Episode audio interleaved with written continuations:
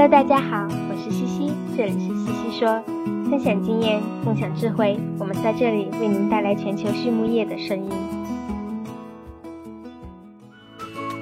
拉曼动物营养隶属于百年家族企业拉曼集团，致力于研发、生产和销售高附加值的酵母菌和细菌微生态产品。基于科研创新、效果验证和应用经验，拉曼动物营养能针对不同客户诉求，提供最适合的菌株匹配和量体裁衣的应用方案，已逐渐成为畜牧业领域全球顶尖的酵母和细菌微生态产品的生产供应商。拉曼动物营养的使命是通过自身精湛的专业能力。及持续盈利的解决方案，携手合作伙伴共同引领行业发展，实现客户的日臻卓越。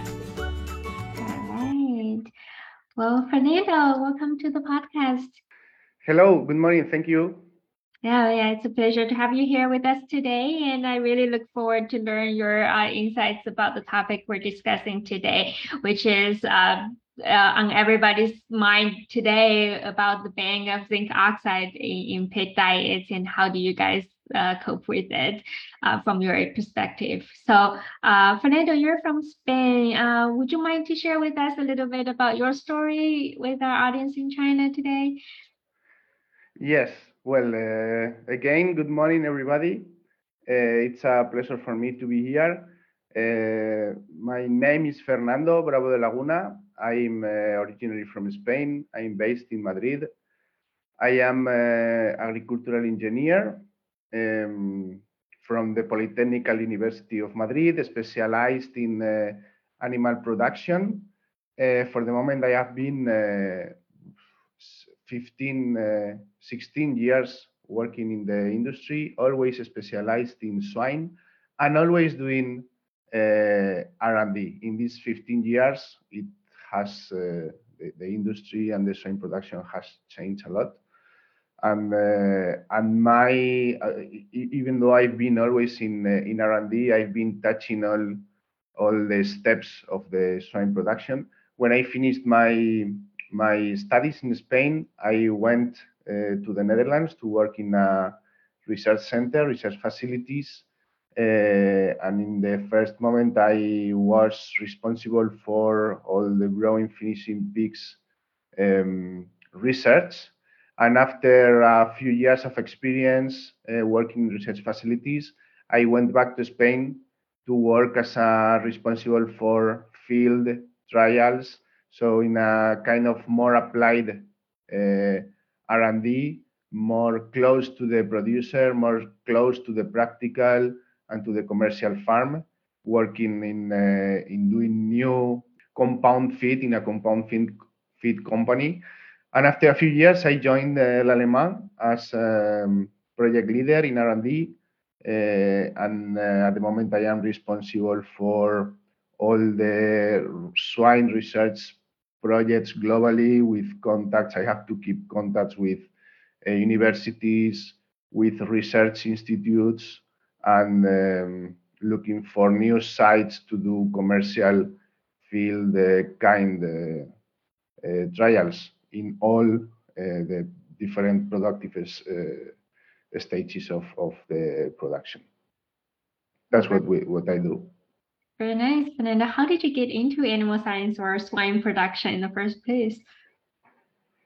Well, I always wanted to to to work in something that it was more uh, related to the field, not working every day in an office. And I always had passion for for animals since I was a kid. I had a period of my life where I was not living in a big city, but in the countryside, and probably that was where when I really felt that I wanted to work in the in the field, in the countryside.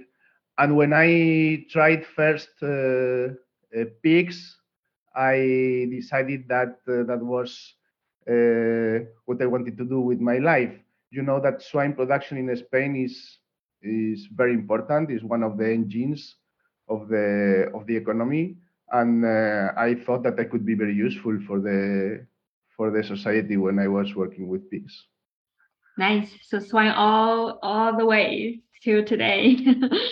Yeah. Now, now it's now it's global. It's a global topic. Yeah.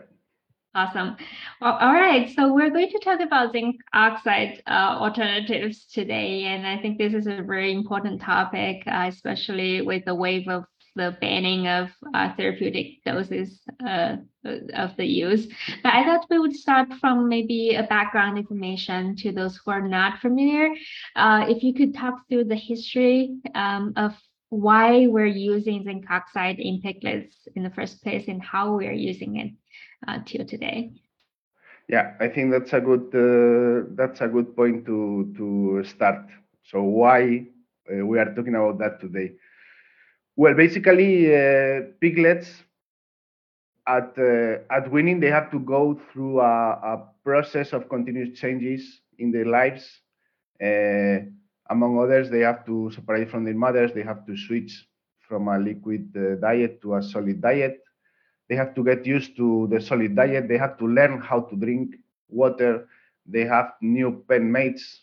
They are not in the litter, and they have to fight in order to establish the hierarchy. At the end, in summary, what it causes is a is a stress in the animals that is going to affect their life, especially their growth, their health, uh, and it's going to, to, to affect the, the mortality. The dry matter intake after weaning is going to decrease up to 70% uh, compared to, to before weaning, for example, and, and it's going to cause some damages in the intestinal structure, which, which is going to cause some malabsorption of, of nutrients and post-weaning diarrhea. And post-weaning diarrhea is one of the most common causes of economical losses in pig production.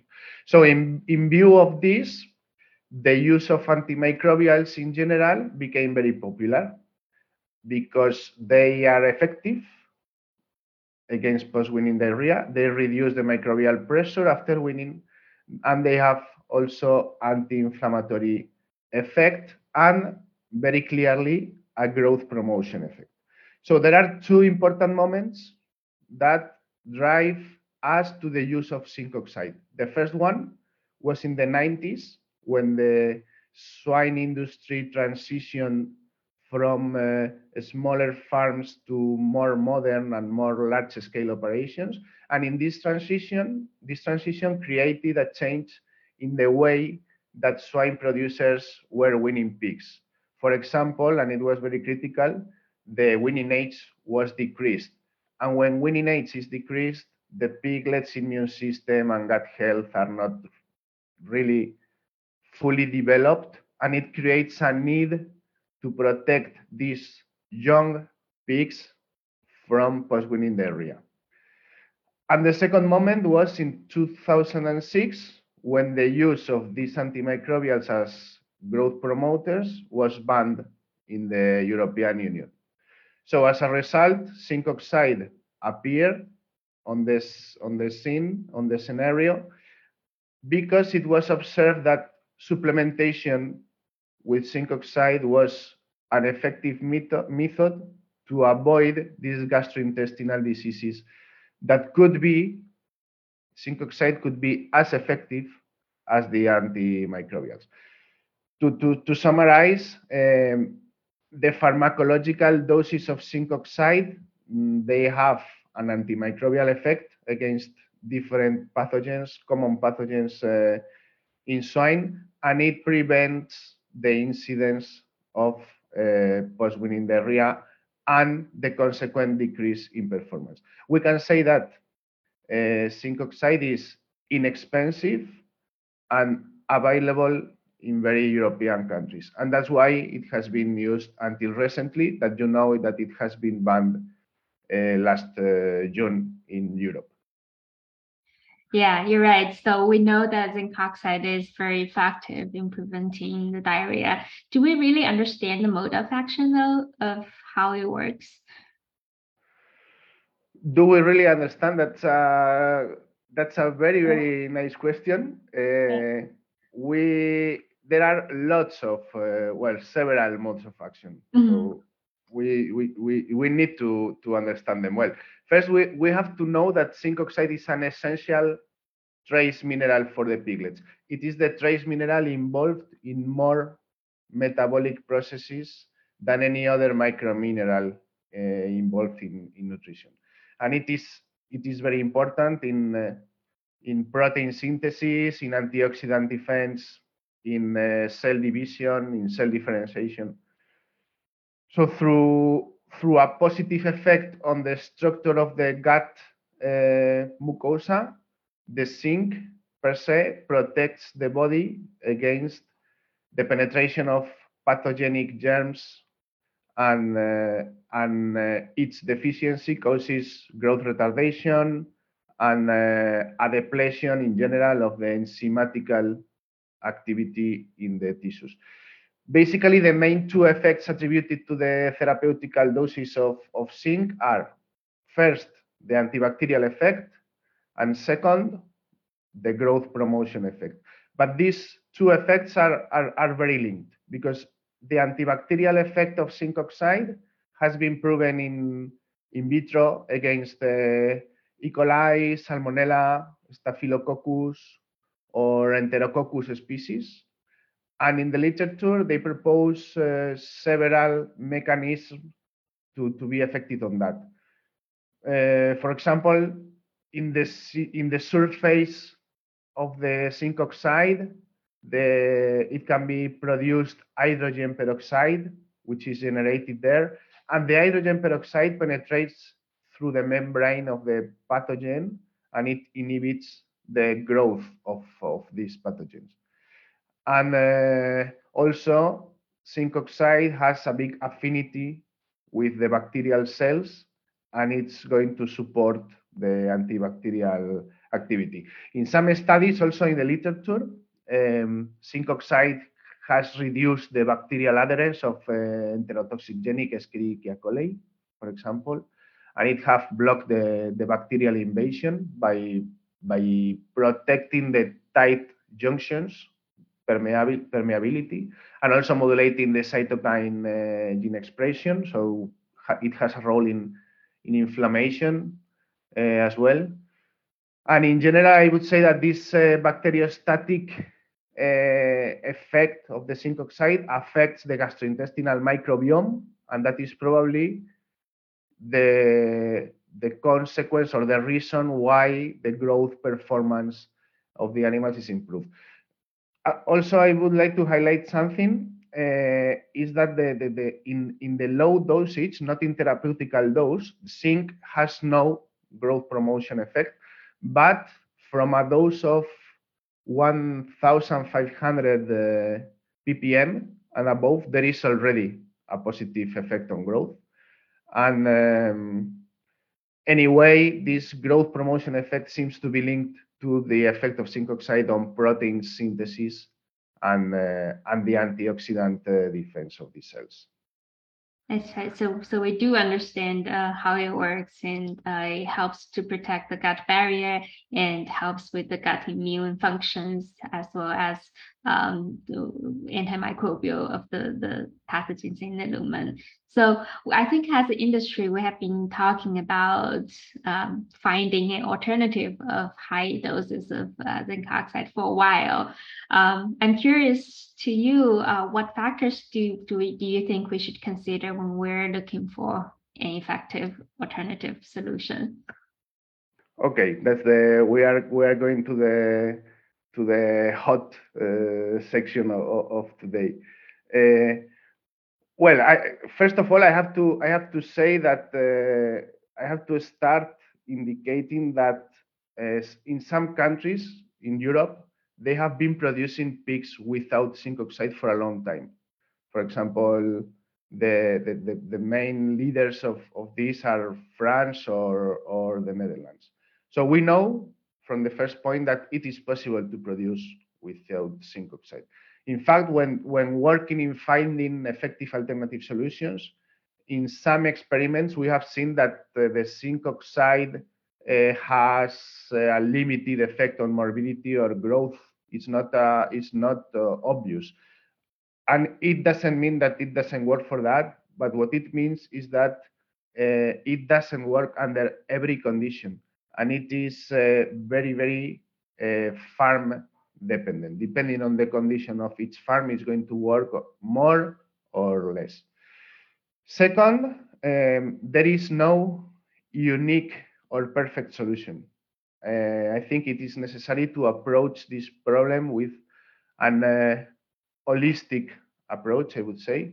I do not think that just removing zinc oxide from the diets and including a nutritional solution, a producer is going to obtain the same results in the short term. Uh, so we need to think about different things. The factors. First, I think it's very important to review the vaccination program of the farm because uh, vaccination is a common practice. Everybody vaccine, and at the moment, I think it's the major alternative for disease control. Vaccines protect against uh, targeted uh, pathogens through specific immune stimulation. Uh, the incidence of lesions decrease in the herd, they decrease mortality, and they even improve performance. So uh, we need to check the vaccination program of the farm, and we need to adjust the vaccination program to the moment when the outbreak of the different pathogens, different diseases occurs in the farm. Other important factor to look at is biosecurity. Biosecurity is uh, crucial in the farm. You can have the best feeds, you can have the highest quality raw materials, you can have the best vaccines, you can have the best genetics in your farm. But if you do not have a good biosecurity, your animals are not going to express their potential because other problems are going to, to appear. Other factor is the environmental management of the farm. Without zinc oxide, it's going to become more and more important to review, for example, the cleaning and disinfection procedure of the farm and the use of products to control the microbial environment of the farm surfaces, for example, or what we call the positive biofilm uh, development in the in the surfaces. And of course, I have to say that one of one of the most important factors, or what what we know more about, is about uh, nutrition. Without uh, the use of zinc oxide, formulation to rethink in the formulation uh, uh, methods that we have now is quite important. There are lots of different products proposed of different nature and different modes of action. And uh, what is clear is that if antibiotics or zinc oxide have been used for a long time to limit the growth of pathogens and to improve performance, the alternative solutions or the combination of different alternative solutions, they must comply with these properties of being antibacterial and being and improving performance. So we will reach, how do we, we, we will reach uh, these goals? mostly in an indirect uh, way. For example, by modifying the gut conditions, making the gut environment less optimal for the pathogens to grow. Uh, if we that would be the case, for example, of the organic acids, because you know that they decrease the pH of the or and, and, and it's more hostile for the pathogens or some probiotics that they can consume the oxygen and therefore the, they avoid the growth of the aerobes. But at the same time, there are three main pillars that we have to consider in pig nutrition in general, and more in particular during the during the post-weaning period. One is that we need to enhance the gastrointestinal uh, structure and function. We have to maintain the animal efficiency and we have to ensure food safety. Nowadays, we, we can observe, for example, looking, talking about formulation, we can observe um, a reduction in the protein level of the diets, as well as an increase in the use of different alternative or more digestible protein sources in order to minimize the level of undigestible protein reaching the colon which is uh, subjected to proteolytic fermentation and it increases the risk of post-weaning diarrhea.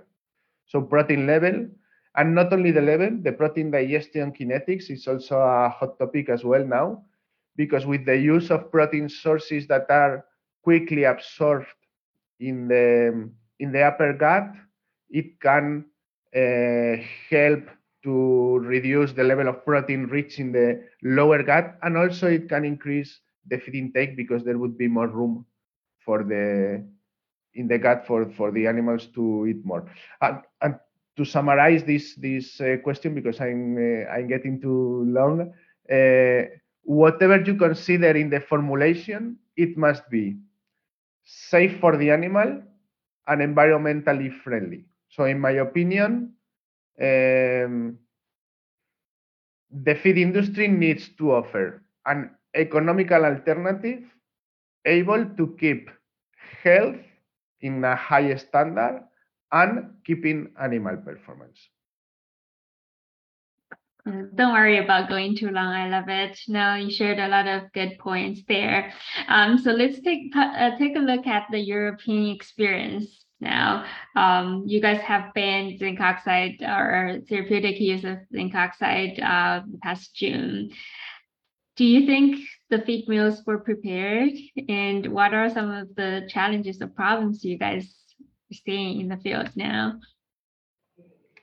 Well, we have been uh, working uh, a lot of years uh, looking for alternatives because it's true that zinc oxide use was banned this year but it is something that we talk about for a long time. So I think we have uh, we have had time to to think about it and to prepare ourselves to face now this uh, new challenge.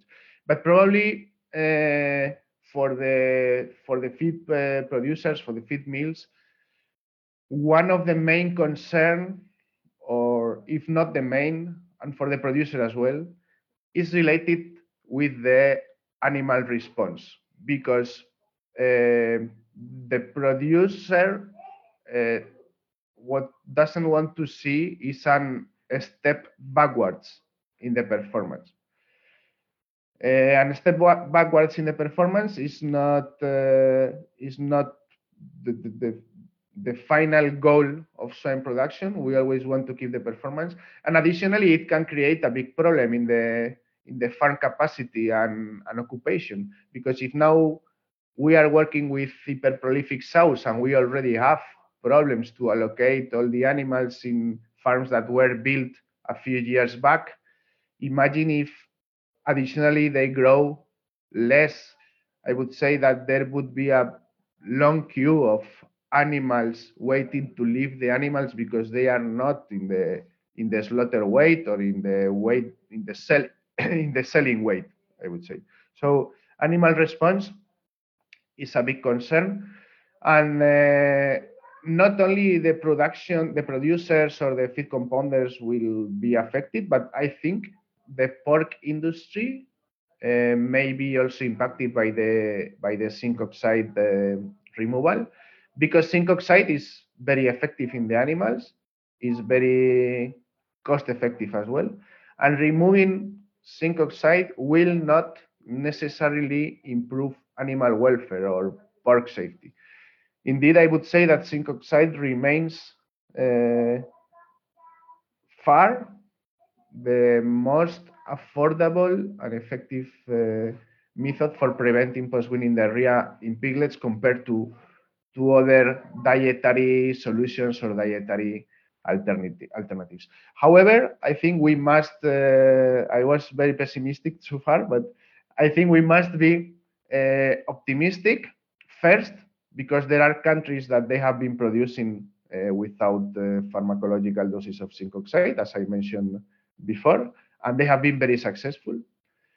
And second, because the food producing animals business has proven to be very, very, very resilient.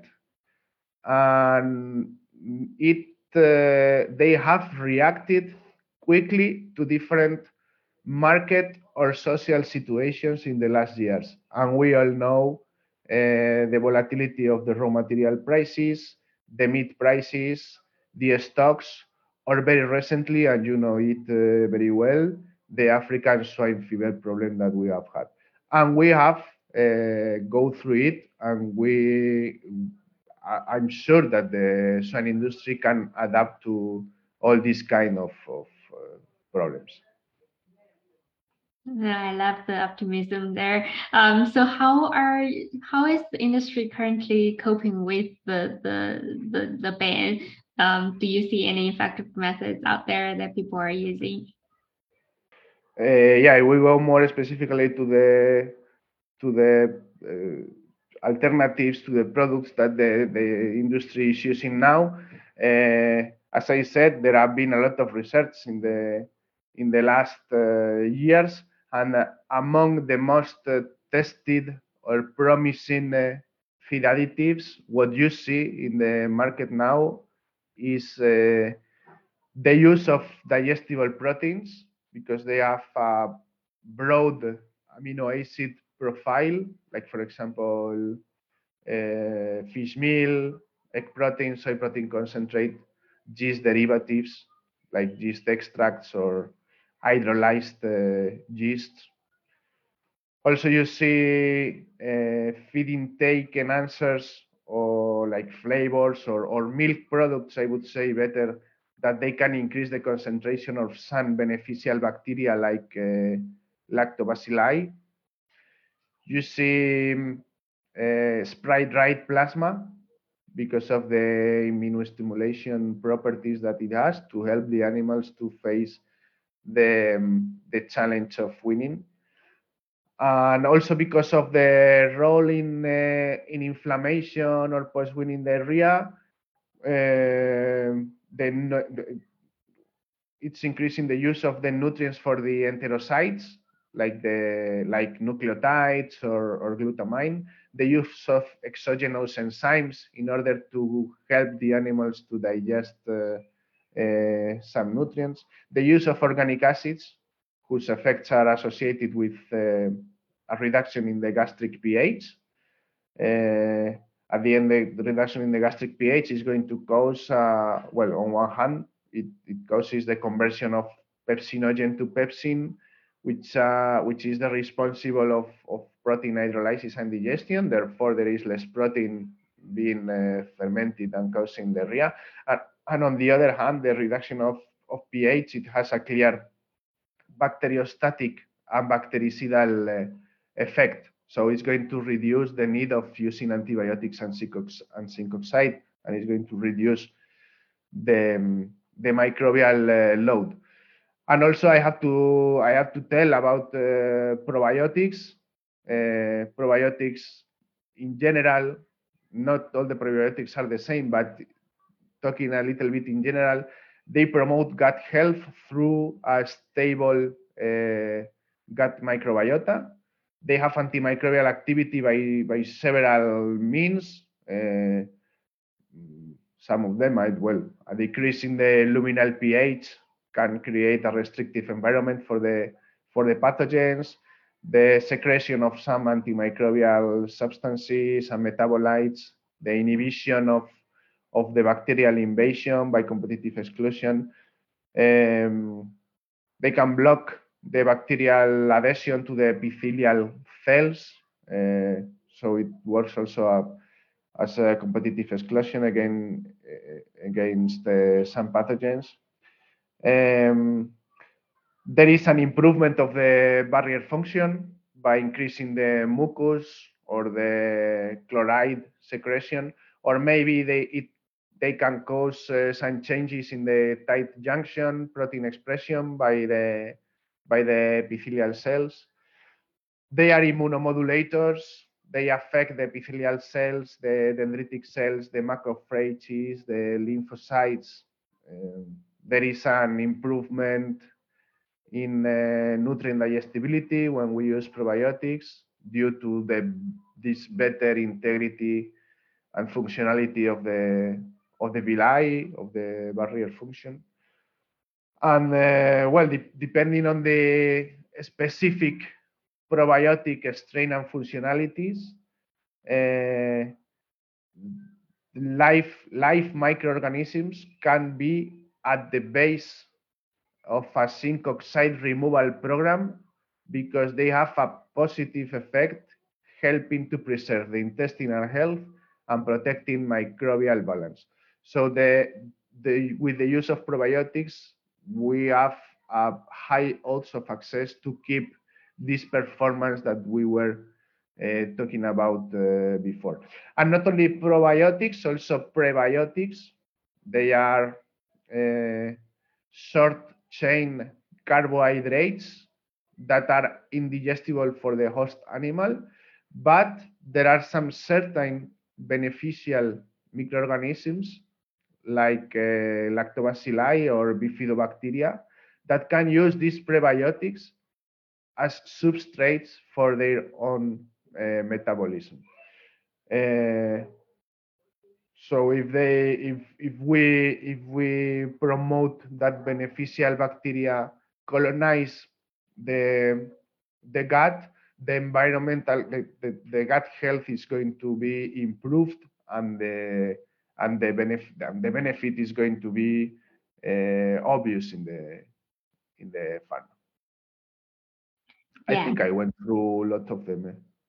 yeah, there's a long list. So people are using different combinations of these uh, additives to to achieve the, the goal, right? Depending on their specific situation, specific nutrition programs. Um, the last few years, Fernando, you, you also know that the industry has gone been experiencing very um, high feed price, ingredient price, and the market hasn't been very good. So uh, do you have any suggestions as to how can we help reduce the costs, uh, especially in the you know under the background of removing or replacing um, therapeutic doses of zinc oxide? Yeah, you're right. In the last uh, years, the raw material prices have been, uh, in some moments, uh, very hard to to get and very costly, I would say.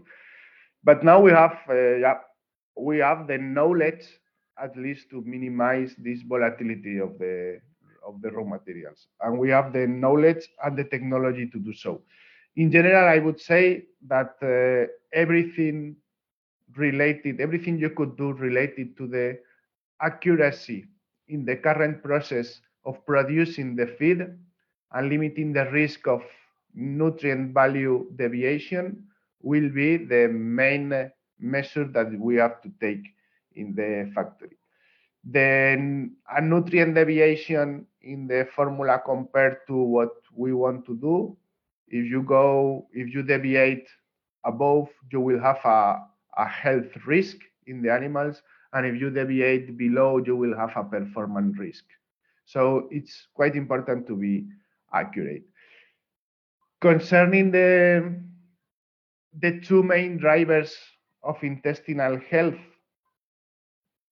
uh, nutrient main drivers, talking about nutrients, which are protein, uh, crude protein, non-digestible protein, non-digested protein, and, uh, and fiber, which is the second main driver, for example, uh, the raw material description, the raw material segregation, an accurate nutrient description analytical uh, analysis of the components of the raw materials, and a good matrix adaptation, they are always going to lead to a better control with a cheaper uh, approach because you are not going to overuse raw materials that the animals or nutrients that the animals do not need.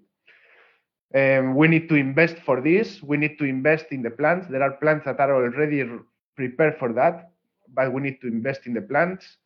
In, investment in terms of equipment, uh, in terms of tools, but in terms of organization of the work in the plants as well. And a good investment is going to lead rapidly to an, uh, to an improvement of this accuracy. When the accuracy is improved, even some nutrients crude protein in particular can be decreased securely without losing performance. And uh, we can be sure that, uh, that the deviation uh, to the of the nutritional matrix to the compared to the expected value is going to be under control. And uh, and coming back to the process, um, another sector to associate, another factor to, to associate with a low cost, uh, which is more a matter of, of organization, I would say, is particle size, particle size objective and the control of particle size.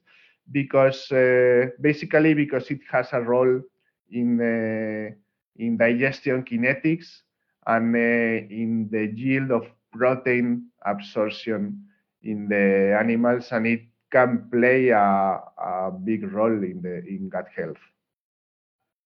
So accurate understanding of the ingredients formulation as well as the production process uh, in the plants um, and also particle size are the keys, right? Um, right.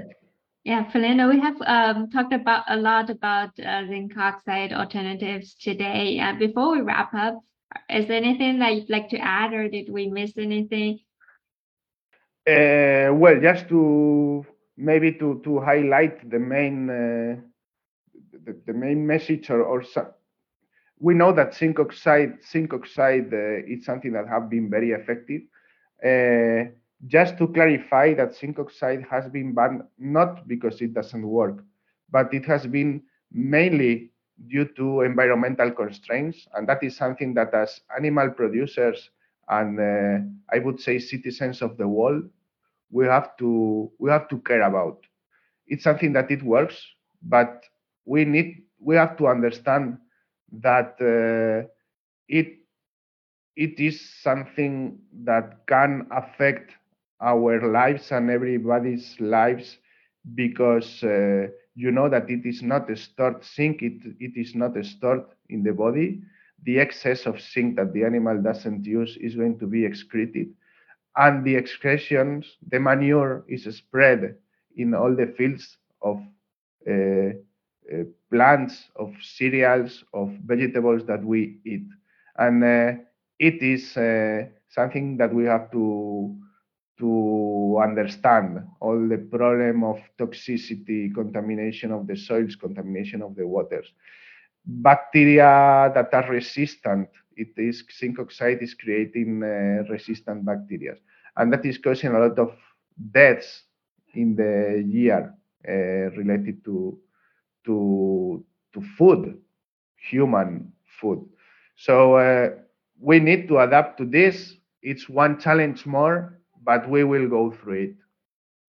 Yes, I love that. And we need to produce food more responsibly. Um, so this is something that we need to go through, but we will we will get over it. We will figure it out. As an industry together.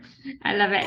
拉曼动物营养隶属于百年家族企业拉曼集团，致力于研发、生产和销售高附加值的酵母菌和细菌微生态产品。基于科研创新、效果验证和应用经验，拉曼动物营养能针对不同客户诉求，提供最适合的菌株匹配和量体裁衣的应用方案，已逐渐成为畜牧业领域全球顶尖的酵母和细菌微生态产品的生产供应商。拉曼动物营养的使命是通过自身精湛的专业能力及持续盈利的解决方案，携手合作伙伴共同引领行业发展，实现客户的日臻卓越。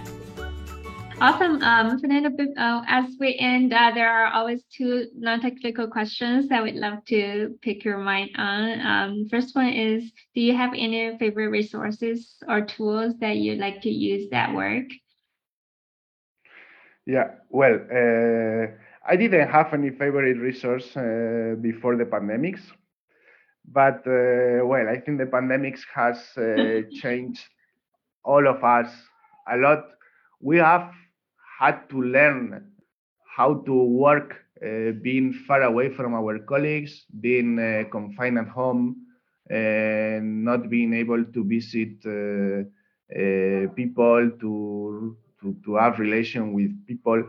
So um, I would say that uh, now we all know how to work more collaboratively, uh, how to be efficient from home. So I would say that any tool that is making us more, I would say, collaborative uh, with people. Any tool that you can have a you can have a file uh, where me from Spain and you from China can work in the file at the same time, and you see the changes of the uh, that that that I'm making or that you are making. I think that would be that is mm, for me that a great great uh, progress because it's going to it's going to keep us close to each other even though we are really far in the physically from from each other. So collaborative uh, tools i would say. Yeah yeah yeah. The, the pandemic definitely has changed us all and uh, anything that help us with remote working uh, would would be very efficient for us uh, to work together right? And the last question fernando is that if you could give a piece of advice to your younger self what would you say in fact, I think the only person I would give an advice is to my younger self because I'm not, I don't have the right to give advice to anybody else. Everybody is uh, free and uh, smart enough to act as as you consider. Eh? Mm. But uh, well, to my younger self, I would say, first of all, do what you want to do for your own uh, for your welfare. So working prof professionally speaking working is something that you are going to do it for a long time in your life. It's going to take uh, a lot of years so you need to enjoy it. Fight for what you believe uh, in life. Defend your thoughts respecting others' thoughts, learn from those who are more experienced than you, because it's going to be very useful in the future, but be independent and innovative. Use the reference to learn and to progress on your own way. Um, criticize to improve ideas or to improve projects, but not to destroy ideas or projects, just to be uh, complementary. Look for complementary people, people, others with an expertise that may be uh, synergistic to your own expertise.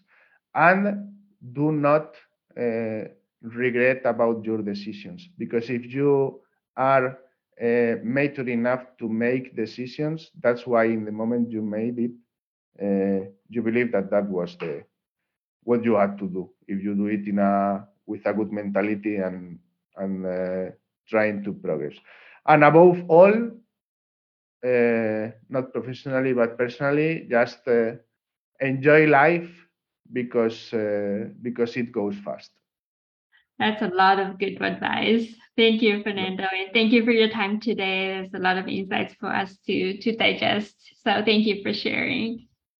No problem. It was my pleasure. A good, a good uh, uh, activity to start the day.